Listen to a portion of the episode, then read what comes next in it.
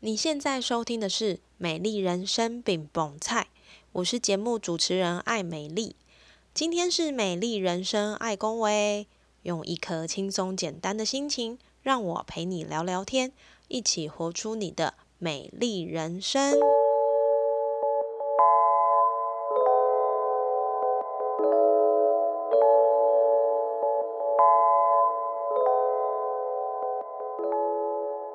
Hello，欢迎收听《美丽人生爱公维》，我是节目主持人艾美丽。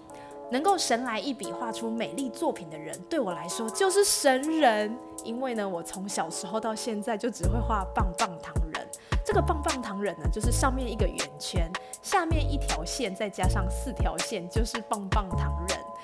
美术对于我来说就是一个天方夜谭。我甚至觉得啊，我的孩子美术天分比我还好上好几倍，总能在一下子就把想法画出来，就算只是涂鸦，都能看见孩子无限的想象力。今天的这位来宾，他有无限的想象力，他有把想象力像超能力一样交给小孩的本领。他是木木老师，目前经营了点点木美术教室。很荣幸今天能够邀请木木老师来跟我们分享他的故事。首先，先邀请木木老师来跟大家打招呼。嗯，Hello，各位听众，大家好，我是木木。那我现职就是一位每天陪着孩子玩耍、玩颜料、玩粘土的呃美术老师。那我其实呢，从这个大学毕业就开始从事美术教学的工作。然后我昨天仔细一算，才发现原来我教学的年资已经到十七年了。哇，也太太多了吧？是不是？十七已经是一个高中生孩子的年纪年了耶。纪了，对，所以我我那时候从我刚，因为我毕业后就从事这个工作，嗯哦然后当时我的学生现在已经念大学了， 我的天哪、岁月催人老， 就是还有联系的啦。是对，然后他后来也，呃，后来他也去念了美术系的大学，然后他在去年的暑假还问我说，哎，有没有机会可以哦，来这我的边教室打实工？习然打后我工才发现哇，孩子怎么都这么大，天哪、对，看到孩子在长大，就真的会觉得，哎、时间过很快。 超级快的哇，对，所以木木老师就是孩子们的彩绘的启蒙者，对不对？呃，对，如果说呃这些像已经长大的学生们，他们的反馈也是说他们的启蒙都是就是来这边对对，在这边真的，我觉得我会认识木木老师，是因为我的孩子在木木老师这边学画画课是，对，然后我觉得真的很厉害耶，像那个中秋节啊，就做了月饼，那月饼比真的还像真的，对是粘土做 的，真 的。对，所以举凡像粘土啊、陶土啊、画画，还有很多很多我不知道的美术媒介，其实都是你的百宝箱里面的材料。对所以我想问一下木木老师，你是美术相关科系毕业的吗？其实我从小就很喜欢手绘啊，或是美劳手作。然后我就是国小的时候，就是对这种美劳课是非常有兴趣的。对，那我国中毕业，因为我的成绩就是也是大概中间而已，是也不是说非常爱念书。然后我当时就思考说，哇，如果念就是一般高中、普通高中的话，就是每天可能就是要念书、念书、念书。哦对，所以我后来我我家人也很支持我，所以我国中毕业我就我一直到大学、高中、大学我都是念美美术术相关科系的是。对，所以你本来就喜欢。对我是喜欢。哇，那我想问一下木老师，就是那你现在等于说就是在教孩子们做这个做美术的一些创作啦，是开了一个美术教室。那你想要从事美术教室这个工作是什么样的一个契机啊呀、其实呢，我当时纯粹就是因为我们就是小时候喜欢这种手作，然后在家里，那小女孩嘛，就是对画画东西呀、做做对美劳这种。那后来当然就是念了专业的美术科系之后，那我是一直到大学，到大学我就是学校当时开了那个教育学程，嗯，对，然后我当时也跟着就去考了，对，然后我就也也开始去修了这个学分。那我当时是选择幼稚教育， o k 对，然后因为那时候其实会觉得说美术系毕业的出路的确感觉在我那个年哎代啦少。对，会感觉好像有限。然后其实我觉得我好像也蛮喜欢跟小朋友相处的，嗯所以我当时也觉得说，哎，去修学程的话，感觉好像有第二专场。是，对，所以就反正在学校嘛，就先就去做把了这些学分先修起来，就跟着同学一起去修是学分。对，那也完成了学分。后来大学毕业，我就在毕业的时候之后一年，就是先到公幼去实习，因为我们必须要先实习一年期嗯学满，分才可以就可以才取得当时的政策是这样，哦，就是你一年修呃，你修完学分，然后你实习满一年，你就可以得到那个幼儿园合格教师证。是对，所以你就是可以去，你有这个教师证，你就可以去考公幼，或者你就可以到私立的幼儿园任教。嗯对，对对对所以这样就是一直延续下来。对。然后我我后来就想说，哎，那我也需得到这个合格教师证，那我又在公幼实习，所以我那时候觉得，哎，其实当公幼老师是一个很稳定的工作嗯嘛。对，所以我当时也是去考了公幼的考试，公幼 OK 老师的考试。可是其实那个不容易，因为对，毕竟对对对，所以我并没有考上。那没有考上，当时就想说，哎，那我要去私幼当 老师老师吗？然后刚好就是一个机会，就是我就到就是台，就是有一个有一位老师推荐说，哎，台中其实有很不错的艺术幼儿园，你要不要去那边应征看看艺术教师？嗯是因为我也有美术的专长嘛，那我又有合格的幼儿园老师刚好的背可以景，然后我就觉得，哎，也许对对这样的机会是可可以的，所以我就真的去投履历去应征，那也很幸运就有上应征上了。所以我就是从大学毕业就一路就是都是从事这个工作，哇，然后就一直到现在。你很有勇气哎，等于对说都没有改变过。对我真的没有改变，所以你问我说我有没有其他的工作经验？ 没有，我就是真的十七年来就是都是在这做个这领域件里事面。对，但其实它并不会那么一成不变。怎么说呢？因为其实呃，幼儿美术教育，我一开始我说我一开始是先在呃幼稚园里面担任艺术老师。那这个艺术老师他是必须每天进班级嗯哼，去帮孩子班级里面对，所以你每天都是进班级。那其实我觉得，呃，我在那个幼儿园也待了三年，嗯哼，然后我觉得那三年当中，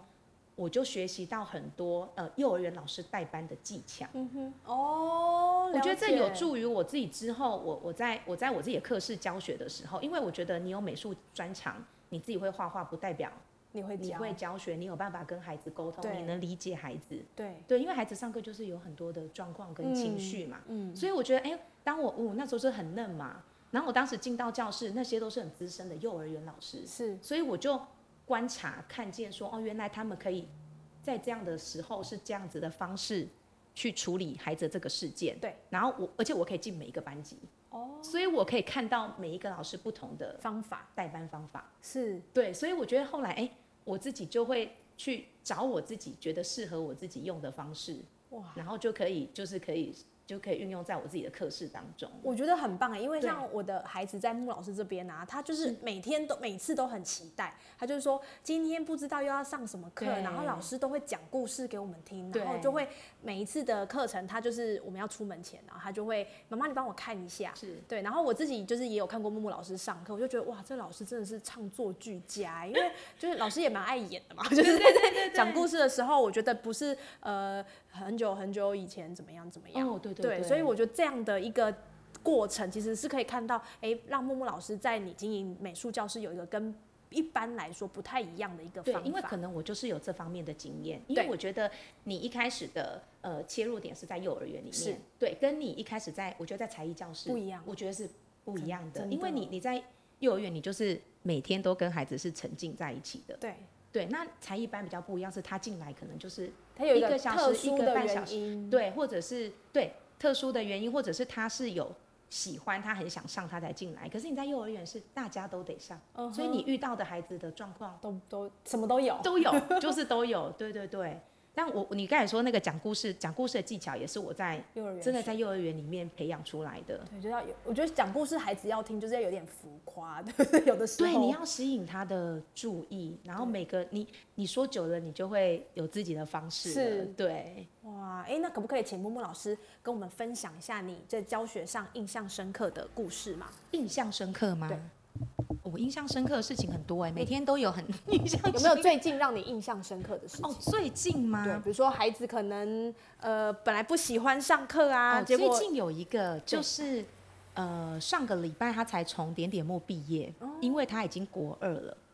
然后他从两岁多就来点点木，等于是我点点木刚成立没有多十久，几年十几年。然后他从中间都没有间断过。对那他国二就是因为他真的课业太重，对，那课业也太重了。然后，呃，我也是想说，对他这样子再来上课会太辛苦，跟家人商量之后，那他也非常的依依不舍。那我再回顾他小时候两岁多来的样子，是非常就是一定要躲在妈妈屁股后面拉着妈妈的衣角的那一种小女孩。嗯，然后到现在就跟我很像是朋友，对，然后他每天接，我觉得他也缺课率很低。嗯哼，他到国中，我觉得缺课率还很低，是很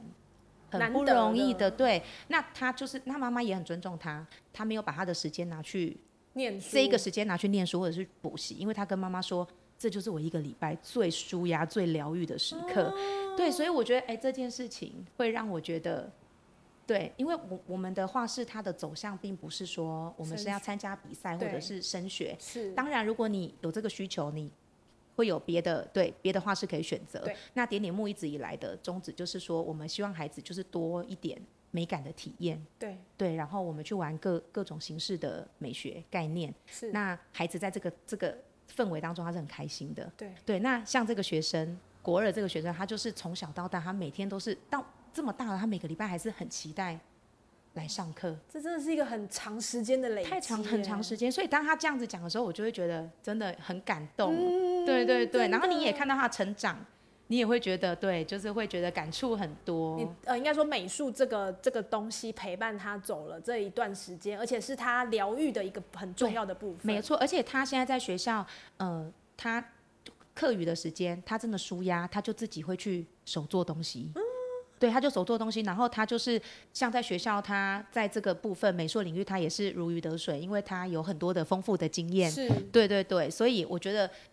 这个真的是我觉得很难得印象深刻了，因为我觉得一般到中年级、高年级就，会通常我们这种才艺课都会被被取别舍的掉，被别的取代。对，就会被取代了。所以我觉得这样的孩子很特别，他的家长也很特别，嗯，因为他的家长愿意支持他。真的。对，但我后来回顾，哎、其实点点目上上课上五年以上的孩很子多哎、而且他们每一个人给我的回馈都是说，我就是来这边舒压的。上了中高年级之后，然后我就觉得哦，真的，原来我这边是一个让你觉得很疗愈的的舒压的画地方。室对，然后我也会觉得说，嗯，你们来上课，我也觉得好开心哦，嗯就是那个氛围是舒服的。对对，然后他们来就可以跟同学聊聊天，然后可以完成一个作品。那这个作品是不用打分数的。对，我觉得孟老师讲到一个关键，就是是打分数这件事情，因为嗯对我相信在我们过去成长的背景，很多都会为了什么而去做什么。倒对不是真的说真的完全的喜欢一件事情。我记得我那时候刚学钢琴的时候，我妈妈真的是觉得我好像有一点天分，嗯，好像就是可以听到什么，然后可以简单的弹出一段，嗯所以她让我去学了。但是我觉得，如果我只是弹钢琴，就这件事情本身是让我开心的，可是。一直到后面，可能到我高中或者是在求学的路上，可能我必须要考试，因为我为了要去念跟音乐相关的科系，我要考主修、副修，然后我还要什么视唱、乐理、听写那些。我后面我才发现，其实我不是喜欢那些事情，当然那个也很重要，对但是真的让我舒压，绝对不会是那些乐理吧。对，没错。对，所以刚刚穆老师讲的这一段，我是觉得蛮能感同身受的对。如果你纯粹喜欢做一件事情，其实你不会在意它会不会为你带来好成绩对，或者带来高收入，或者是是什么，但是你就是做这件事，你会觉得很快乐。姐，其实像我小时哦，我后来就算我念了美术科系，其实我都知道我在班上不是那个很有天分的的学生。对，对，因为你会知道你的同学有些就是非极有天分，是对，你会在呃，可是那个说真的，班上聊就这几个啊，真的是那几个，对对。那你你你可能小时候你就是喜欢做这件事情，那其实所以我们那时候在后来在求学阶段，我们就是我妈妈她也不会说要你怎么样？你这个，你这个，他比如你在选择这个科系的时候，他也不会说你这个以后是要做什么吗？你会不会？哦对他也不会这样，他也是很开放。对，对，那我那时候纯粹只是觉得说，我们喜欢做这件事情，那我们如果把这件事情学会学好，它一定会有不同的发展。是对，很单纯的一个想法，是就很单纯。这真的很重要哎、是对我觉得像之前访谈过很多人啊，对他们也会提到，就是说，呃，可能他在做斜杠的时候，如果他一开始的出发点真的就是为了赚钱，嗯所以或者为了什么，不是为了你自己发自内心喜欢这件事情，其实要老实说，要走下去就不容易了。嗯，对，因为你可能就因为不是那么快就可以赚钱嘛，啊，对对对然后你你没可能有就那么快可以哦看到，没有哦，好，算了，放弃了，然后你就再换另外一个。对，所以真心喜欢一件事情，其实对于现阶段的每一个人，不管是大人也好，孩子来说，其实都非常的重要。我觉得太重要了。我现在有时候，呃，当然，我觉得家长他把孩子送来呃才艺教室，不管是学哪一种才艺，我觉得他们在学习一段时间，他们一定都会希望孩子有某些成就成绩或者是成绩，对，那甚至他可能就会来跟老师说：“哎、我们是不是可以去参加比赛？”我不是说我反对比对赛，我觉得比赛这个也是一种经验，对所以都可以去参加。是对，那可是我都其实我都最会跟家长讲说，其实你不觉得孩子他喜欢做一件事情，专注做一件事情，这件事情就非常值得开心吗？对啊，就是你，你有时候你在课室当中，你看到两三岁的孩子，哎，他居然可以坐得住，坐在那边，然后他可以专注十分钟、二十分钟，然后他沉浸在他的那个作品里面，他做完他很有成就感，你就觉得这个东西就是他有达到一个目标啦。对，他并不是说，哎、我这个作品一定要做的很完整，嗯，或者是我一定要很漂亮。真的，对，我我觉得现这个也是一个很好的培养，应该是是说我们现在因为三 C，其嗯实很难真的专注一次做好一件事情。我自己不要说小孩，我自己也是，我自己真的只要手机放旁边，老实说，我那段时间要好好的呃打个文字稿啦，或者是说我要去剪辑 podcast 的这种这种我现在在做的事情，都会变得非常的困难。所以，与其这样，我觉得让孩子在小时候就去学习一次做好一件事情，而且他是专注在这个状态里面的。嗯对我觉得那是一个心流的展现、啊。对，没有错对。所以我常会说，你进来，呃，点点木上课，你进来，呃，教室上课，其实我们真的追求的不是说。就是要画得很好，画得很完嗯整。就像其实我自己一直以来教学这么多年，呃，回归到教教学的本质，我们也会，我们不是说只是真的陪小孩就是这样玩颜料啊、玩耍。当然，我觉得他们很开心很重要。对但是我们回回归到教育的本质，就是说我教学的本质。今天我想要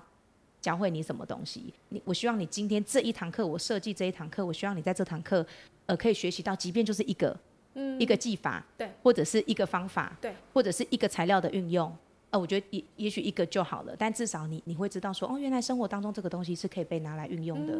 对哦，我们用棉花棒也可以画画，我们用嗯是手也可以画画，对，就是你的那个目标不用太多，不用觉得一一堂课要他一定学要怎么样？对，一定要学到什么东西。但是我们也是会有一个希望有一个目标，对。对，哎、也不是瞎玩 啊。对对对对。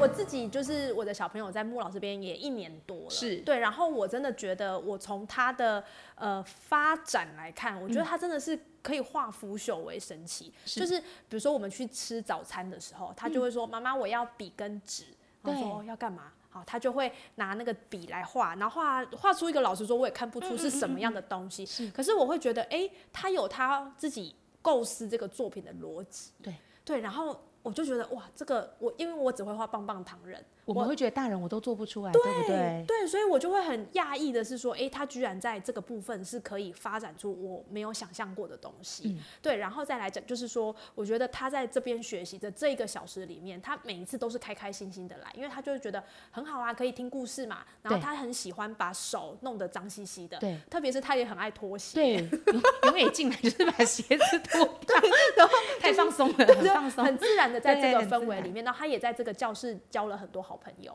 对然后然后因为他们可以换奖卡嘛，就奖卡是可以换礼物，对就是有很多很多的方式都会让孩子在这个状态是不需要手机，他也可以过得很开心，嗯对然后可以专注在一件事情上面。对，而且我觉得就这种美感的培养，就是包括他对生活的敏锐度、感受力，我都会希望他们可以再对生活多一点感受力。嗯，对，因为我觉得现在孩子真的感受力太低了。我我真的可以理解，嗯是就是我们太容易被现代的产科技产品是去取代一些日常的教育。对，所以因为我们想要大人想要用最方便简单最的快方速式，对。可是我觉得其实回过头去看，这是一件很可怕的事情。比如没说错我们去吃饭，你就看到一家四口吃饭，四个人都在划手机。我想说，等一下，那你个不是在幼儿园吗？对，你不是你不是才来吃 你不是来吃饭吗？你们不是应该要有一些互动对互动？怎么那那你们就在家吃就好了嘛？然后还划手机，然后特别就是妈妈可能也帮小孩带一台 iPad，对对，然后他就一边吃着这个饭，然后一边看着电视，食之无味。对，对，我觉得这是一件有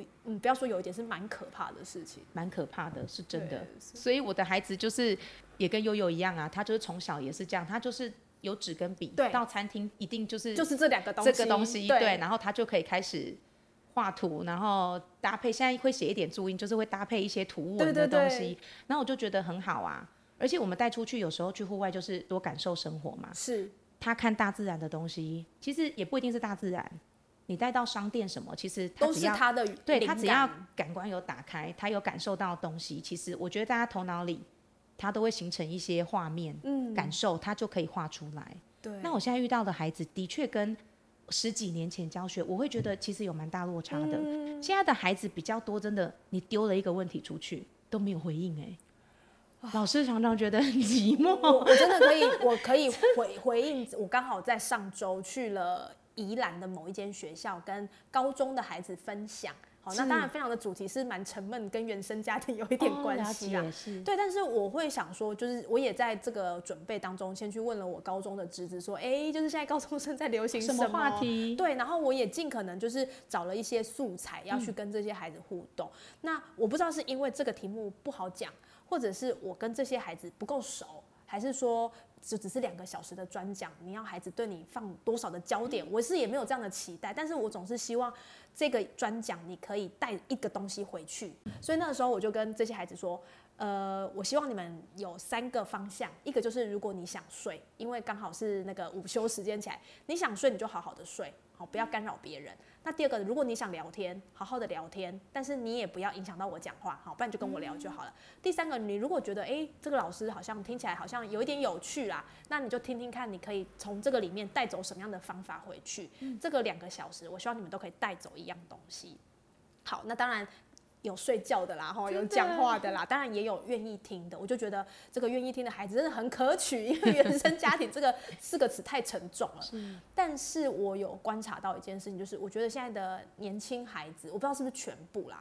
他们真的不太愿意表达，嗯，不太愿意告诉呃我们他的想法。是比如说，我问说，呃，你你觉得你跟你的爸爸妈妈沟通怎么样？还好，哦，就这样啊。据点对，呃，你们会吵架吗？不会。呃，你们会有一些就是想法，就是会有不一样的地方，比如说手机这件事情，还好。嗯，对。然后我我就会很想去知道说，到底是什么样的原因让我们的孩子不愿意说，是因为科技，还是因为家庭，还是因为其实他们从小被训练上来的这个思维，他可能觉得多讲，可能你就会再深入问，好烦呐、啊，那干脆不要讲，就是据点我。对，对，所以我我觉得刚刚就是我们聊了这么长的这样一段，我就会觉得到底孩子讲是好还是不讲是好？呃，一我觉得很多不讲是他真的不知道要讲什么。对，对，因为他，因为我们又又切回到感受，他没有感受的时候，我觉得他就没有感觉啊。嗯而且因为我觉得现在的有有有可能在家庭的部分，他们也缺少沟通，因为大家都是在一个很急速的，对对父父母可能也有时间压力，所以你就快速快速做好，赶甚至快赶快赶快赶快，每天都是很赶快。嗯，对，然后或者我帮你，然后也不会让他自己去学，不对更不可能说，呃呃，我们来感受一下今天哦，这个对我觉得没有这种时间，嗯对，所以孩子有时候我真的丢一个问题，他们真的有时候连很基本的东西他们都没有办法回答我，那我就变成我要花很长时间去解释引导或者是解释，真的跟十几年前会有落差哎、十几年前我就会觉得那个上课是热络的嘛，就是你可能丢一个东西就哦会，他们会有很多想法想要跟你分享。可是现在孩子，我觉得他不讲，可能是真的没有想法哎、他不而知道且讲什么，而且他连画图、下笔，他真的都要你一个一指个口令令一个动作，嗯真的一个指令，然后一个动作。就算只是呃三四岁的孩子也是嘛，对，三四岁的孩子也是也会，当然我不是说全部，但是就是说真的这种的比例会越来越高。然后，嗯、孩子他甚至哦，他可能要丢一个垃圾，他拿到你面前，这个嗯要丢哪我里？懂，对，就是这一种，或者是他进到课室，他先问你我要坐哪里，就是这一种问题。然后，怎么会这所以样？你会变成说，哦，你你你的教学的东西会变成哦，你还要跟他讲好多哦，你因要为所以怎么对，要样讲怎么对，要样解释很多，就就会是我现在我觉得这几年来，而且我觉得又因为疫情，嗯我觉得疫情也有关系，因为对疫情毕竟减少大家接触，接触，然后减少了外出，然后减少了很多的互动，所以我我觉得现在越小的孩子真的。你就要把他的年龄稍微再放小一点，然后再多一点耐心跟他沟这真的通不，是一件好事哎、对，就会有点担心。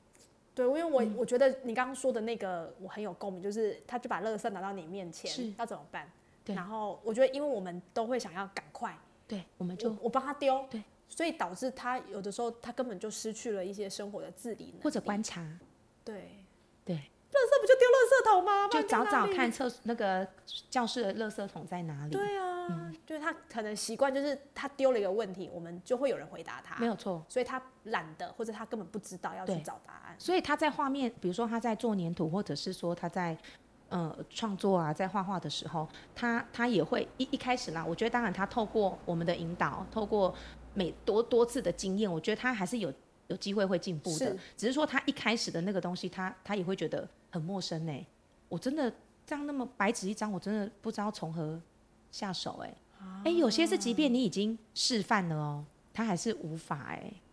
哇，我今天听到这个，我才知道原来孩小孩就会有这样的状态，因为我觉得比较多会一片空白的，可能是大人。比如说，我今天可能想要抒发一个心情，是我可能坐在书桌前打开那个 Word，对，我就会停住了，因为我不知道我要怎么讲。是对，那我想说，孩子他其实在表达的这件事情上，他虽然可能不会写，但是话对他来讲就是一个很直接的表达，但没有想到却在就是木木老师的观察对发现这样的一个状况，对，所以我觉得就是这个启发是重要的。是所以你你进来你进来美术教室上课，其实真的就是我们在回归，不是要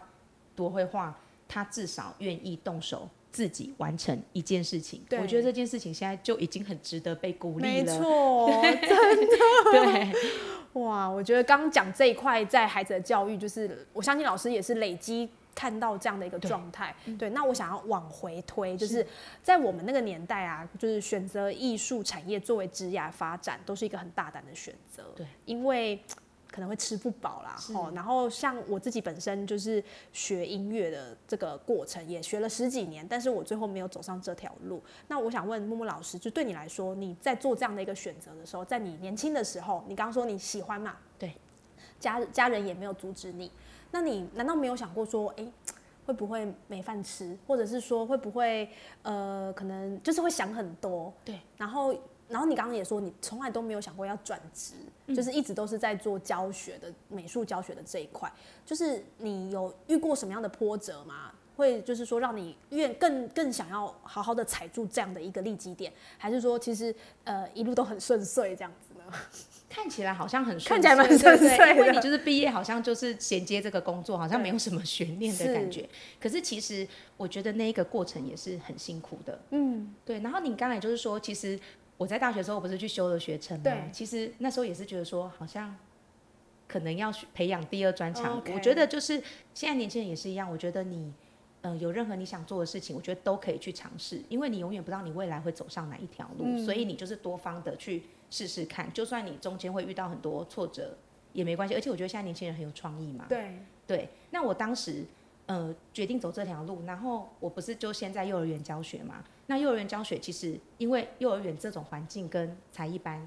又是不一样的，所以我后来离开了幼儿园这个艺术老师的工作之后，我就到台北了。 OK，对，因为我觉得台北就是一个更对，它就是一个更大的环境，然后我觉得那边的刺激会更更对多艺术产业是一个很好的没地错地方。对，我觉得那个就是它有很多最最新的资讯嘛，对，包括这些艺术的东西。那我就到台北去工作。那在台北我也工作了三四年，那我觉得在那个那段时间就有点辛苦了，因为我也在才艺班，就是美术教室，是就是任职。那我也当过跑堂的老师 OK，跑堂就是你知道，可能要从永和骑车到新店哦这一种， 就是你要跑教室去当那种呃终兼职点的对老终点的师老师，对。然后我觉得那个过程其实也是蛮辛苦的，而且因为那时候因为我家里就只有我妈妈嘛，所嗯以我那时候每个礼拜都还要回家回园林。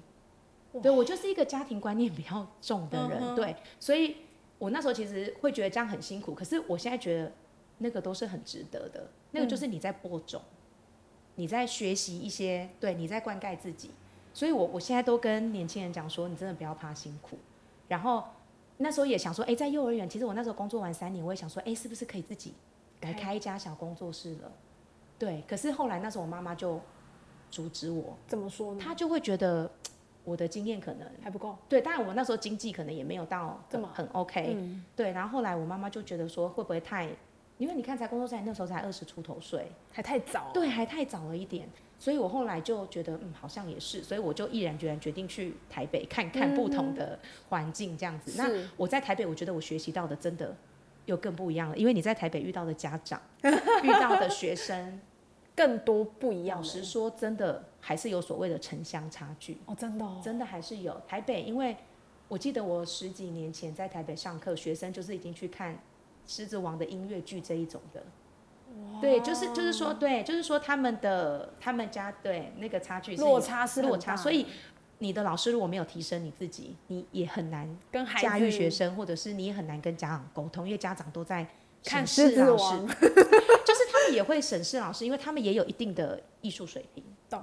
对，所以我觉得在那个时候你就要有点你要 push 自你一己，定要 push 自己，真的。然后你，你今天不是一个人就去一间教室上完一堂课，没有你，你这一堂课你要做的课前准备对，有多少？我觉得这个一般人比较看不到的啦，不是只有你在那一堂课一个小时、一个半小时的，很多啊前置，前置还有怎么样去让这一堂课引导孩子，是要引导什么？对其实都是都是需要对准我，备我的想要，当然这个呃，这一堂课我要怎么引导？我需要用什么样的媒材引导？对那我想要让孩子理解什么？因为你必须让孩子理解，他才能做这一对堂课的创作嘛。是那包括你要使用什么样的材料？哦，三岁的孩子跟十岁的孩 子，他们的对不一材料样方式又是不一样的。对对对，所以我觉得在那个在那个地方，而且台北又很快速嘛，然后我们跑堂就是也很赶时间，然后也是跑不同教室，所以一样你可以看到不同老师的教学方法方式，因为每个对每个。地方都有不同的老师嘛，那我觉得你都是在那边累积自己的经验，然后吸取别人 的，对，吸取别人的教学经验，觉得哦这个方式很好，我下次对也许可以运用看看。是所以我就是又这样子跑了三四年，很辛苦的在异乡，然后每周回家。后来我就是决定，就是大概在又在台北待了三四年，大概七年后吧。嗯然后我就决定说，嗯，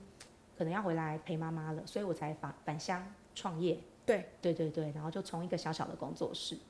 开始。 我我觉得这真的是听到这个过程，真的知道你你是苦过来的，因为其实跑堂真的很辛苦，太辛苦而且我们那个我我我之前也有曾经跑堂过，就是教钢琴啊。对对，然后我觉得那个真的是因为你有跑，你才有收入。对，然后你又要去很评评估说，哎，到底这个时间跟距离，对，我要怎么接才会接的刚刚好，又不会接的太赶。然后最好就是我可以充分的，比如说我可能呃三点半下课，给我半个小时，我就可以接四点的课，而且类我似们这 而且种。我们美术课还要带很多材料，哦对然后如果下雨天，天哪，很有画 面，的 真的，所以我想这个过程其实也让木木老师现在在经营这个点点木教室，其实是。呃，我要要说游刃有余嘛，我觉得可以这样说，因为你可以看到他在跟孩子的沟通，或者是甚至跟家长的沟通，我觉得就是大家，我觉得方向其实蛮一致的，就是说我们就是让孩子来这边感受，对然后我我其实每一次我都我很期待我儿子的作品，对我想说到底又又要并想并棒，就是又有什么样厉害的东西，就是我不知道的，对对，然后呃，孩子在这一个小时，我觉得他学到的其实不是只有艺术画画这个是东西，他其实学到很多，把他的观感官打开，对然后他也学到怎么样跟老师互动，是对，跟同学互动。我觉得这个东西其实不是只有单纯我来上美术课这对几个字，还有他可以独立完成一件 事，嗯、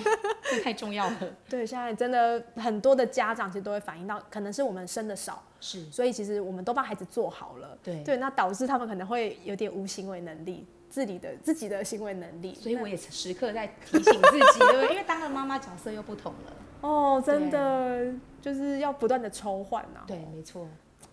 所以我觉得有时候家长也是需要被教育教的。育的，的确。你、这个每嗯一个跟教育有关的来宾，或者是呃讲师也好，嗯然后爸爸妈妈的身份也好，其实都会提到，就是呃，你看这个孩子，你就会，然后你再看他的父母，你就会知道为什么会这样子了。没错，因为这其实都是有很多很多连带关系的。那我觉得我们很幸运的是，我们现在刚好有一个孩子愿意成为我们的孩子，让我们可以练习。对所以我觉得我们反而有的时候正更要去提醒自己，不要就是把一些过去在我们身上的一些观念或者是不好的想法，再重复的 copy 到孩子身上。对，没 错，对，就是再活一次，然后对，真的，我自己在职场上也是这样子啊，有时候也是要时刻提醒自己，对，父母啊，当父母跟当老师其实都是一样，真的对你每天都还是有新的课题，对，虽然说我们做的事情都是美术，没错，但是其实每一次，我相信老师在准备课程，或者是每一个不同班级，虽然都是同一个画海域好了，对但是你要弄的，你要注入的思维，或者是你要做的技法，你要讲的事情是都不一不一样。样的，因为根据年龄层 啊，哇对，真的好。那最后我们要来问木木老师了，就是刚刚听了这么多丰富的人生经验，然后你再讲到教学，讲到你观察孩子，讲到你就是跑单帮， 就是这么辛苦嗯的这样的过程。我想问木木老师，你觉得你的美丽人生是长什么样子？那你现在是不是正走在你的美丽人生上呢？嗯，我觉得是哎、嗯，因为我我觉得我生活就是很单纯，其实对就是工作跟家庭。那我当初会返乡创业，其实就是因为我想要跟就是照顾妈妈陪妈妈，所以我现在的确照顾我妈妈，对我的确就是在照顾妈妈，然后我有了自己的工作、自己的事业、自己的工作室，然后这个工作带给我的成就，可能就是像家长的反馈啊、学生嗯的反馈，然后实际面就是它又可以让我有收入可以照顾家庭，对对，所以我觉得这个东西就是它有达到一个你想平要的衡样子，对这个平衡。那我觉得人生就是真的是知足，所以这样的生活状态我觉得是很 OK 的，而且因为自己工作嘛，你就可以比较。弹任性？吗？还是随心所欲吗？就是说，你想你想带给孩子什么，你就可以有比较多的空间。你的想法，对嗯对对对，因为你以前如果在，有有有公司有主管的时候，呃，他们一定会有他们的考量。对对，那那我现在就可以比较，有时候我就想要做什么，我比较可以自己去尝试看可以看，任。性一下，这对样对对对对，然后可但但也都是很好的，很好的任性， 对 就是说那个结果是好的嘛。对，所以我觉得现在的生活其实对我来说是很满意的。哇，对。好棒哦！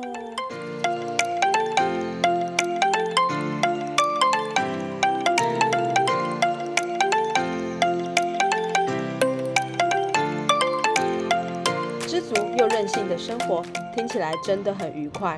从喜欢的事发展成为自己的事业，木木老师无疑是最佳的代表。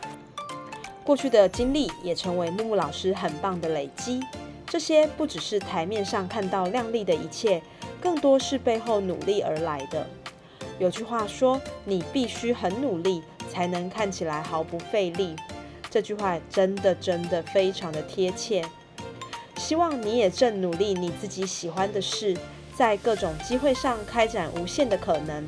一次做好一件事，也能让你更专注、更有获得。谢谢你今天的收听，美丽人生，爱公维，我们下次见。